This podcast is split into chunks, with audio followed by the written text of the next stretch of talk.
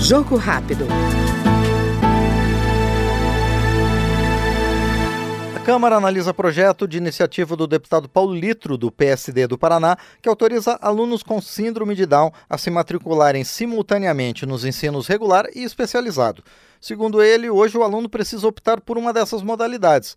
Ele ressalta ainda que essa opção é uma forma de pleno exercício da liberdade dos estudantes. Esse projeto é, surgiu através de uma conversa que eu tive enquanto eu era deputado estadual com o pai de um aluno com síndrome de Down no interior do estado do Paraná é, do município de São João, que me sugeriu para que trouxesse esse direito às pessoas com síndrome de Down, que elas pudessem estar matriculadas de forma simultânea no ensino regular e no ensino especial, haja vista que hoje ela tem que fazer uma opção.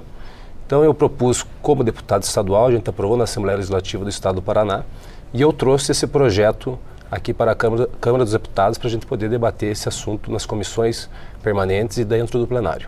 Hoje, o ensino especial é ofertado geralmente pelas APAES. No estado do Paraná é ofertado pela, pelas APAES. Então, existe um corpo docente, professores que estão lá trabalhando, uma equipe preparada para uh, abrigar esses, essas pessoas com deficiência, não apenas com síndrome de Down, eh, mas com outras deficiências também. E ela poderia optar, daí, no caso, no seu contraturno, estudar no ensino regular e pela manhã no ensino especial, ou vice-versa, conforme a disponibilidade do ensino especial. Lembrando que isso é uma opção aos pais, não é uma obrigatoriedade.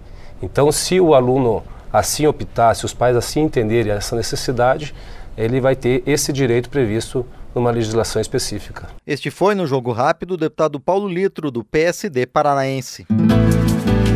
Jogo Rápido.